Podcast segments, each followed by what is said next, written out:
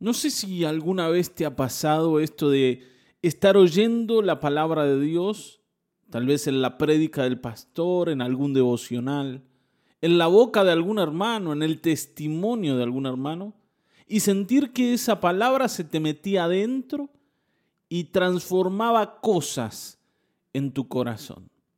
Bueno, esto es lo que siente el salmista y, y lo que nos relata en el Salmo 119, versículos 129 al 136. Si tenés tu Biblia ahí a mano, acompáñame, vamos a leerlo juntos. Dice, tus estatutos son maravillosos, por eso los obedezco. La exposición de tus palabras nos da luz y da entendimiento al sencillo. Jadeante abro mi boca porque ansío tus mandamientos. Vuélvete a mí y tenme compasión, como haces siempre con los que aman tu nombre. Guía mis pasos conforme a tu promesa. No dejes que me domine la iniquidad. Líbrame de la opresión humana, pues quiero obedecer tus preceptos. Haz brillar tu rostro sobre tu siervo. Enséñame tus decretos. Ríos de lágrimas brotan de mis ojos, porque tu ley no se obedece. Bueno, muy bien. Es importante que hoy notemos cómo comienza este párrafo ¿sí? que hemos leído. Dice, tus estatutos son maravillosos. Cuando habla de que son maravillosos, la idea detrás de esa palabra maravillosos es la palabra sobrenatural. O sea, tus mandamientos no son de este mundo. No tienen nada que ver con los deseos o con los pensamientos de los hombres. Vienen del cielo. Y esto los hace especiales. Y esto hace que cada vez que tocan nuestra vida produzcan resultados sobrenaturales. Por eso muchas veces Estamos frente a la palabra del Señor y nos sentimos descubiertos. Nos alumbra el camino, nos enseña cosas, nos muestra lo que no hemos visto. De pronto viene el Señor y con una palabra nos, abre el corazón, nos quita la depresión, nos anima y nos enseña que hay esperanza. Y, y si uno mira alrededor, tal vez las situaciones en las que estamos son las mismas, pero ahora vos tenés una mirada diferente. ¿Y esto cómo, ocurrió?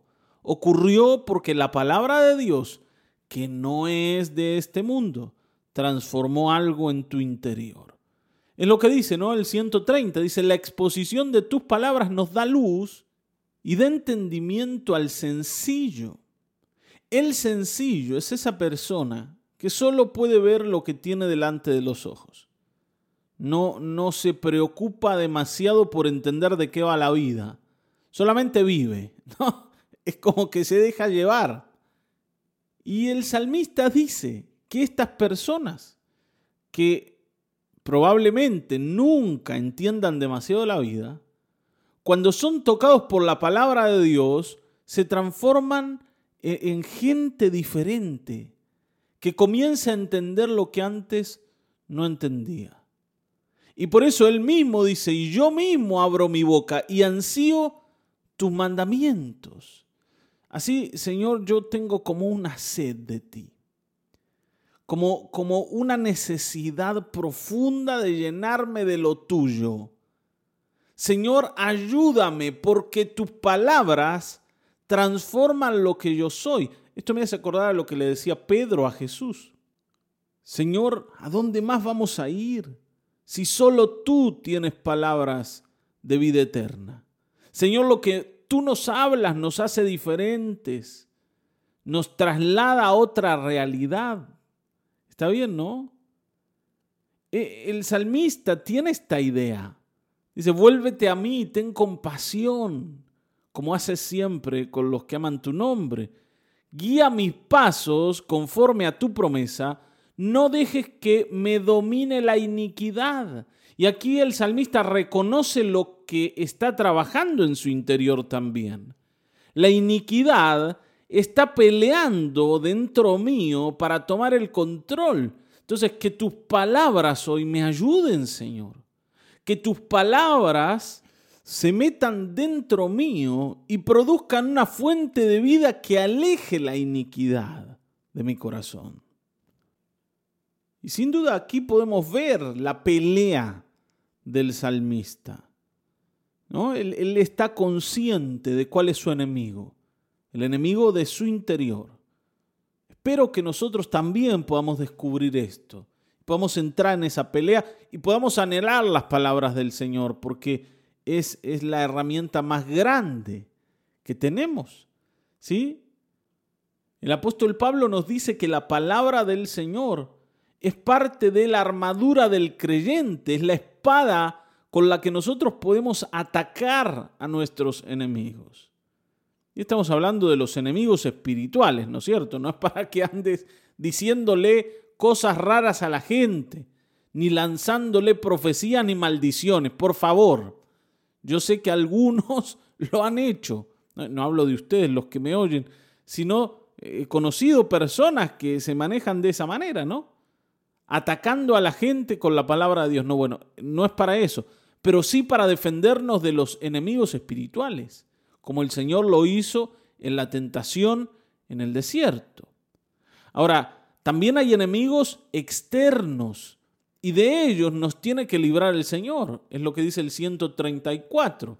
Líbrame de la opresión humana, pues quiero obedecer tus preceptos.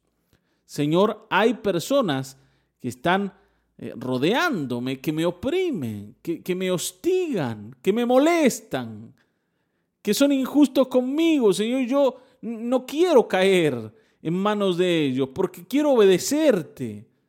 Que no se me salga la chaveta, Señor. Que no, que, que, no se me agote la paciencia. Yo, Señor, quiero estar delante tuyo. Me conozco. Ayúdame, líbrame a brillar tu rostro sobre tu siervo, enséñame tus decretos.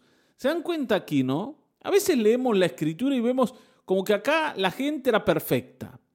Todos deseaban lo de Dios y a ninguno le interesaba nada de lo del mundo. No, no, al contrario, no es así. Cuando leemos eh, esta porción del Salmo, nos damos cuenta que el salmista se reconoce débil y por eso le dice, Señor, mira que yo quiero obedecerte, ayúdame. Ríos de lágrimas brotan de mis ojos, porque tu ley no se obedece. Estamos en un contexto difícil. Estamos en un tiempo difícil. Cada vez el, tiempo en el que vivimos es como que e, entra en una decadencia mayor. ¿sí? Cuando uno recuerda sus tiempos, por ejemplo, en la escuela, y los compara con los tiempos actuales, se da cuenta que las cosas han empeorado. Y por eso necesitamos la ayuda del Señor, el sostén del Señor, la guía del Señor para eh, mantenernos en pie. Así que hoy busquemos esto.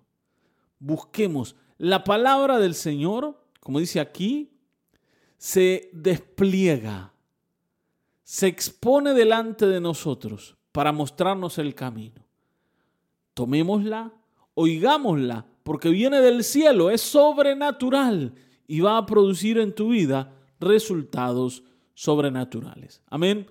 Vamos a orar.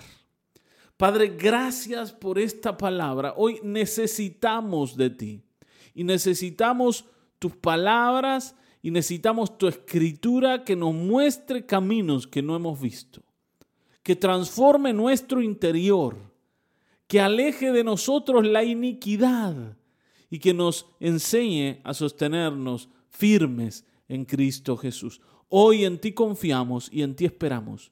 Padre, que tu palabra nos rodee siempre, que siempre la tengamos a la mano.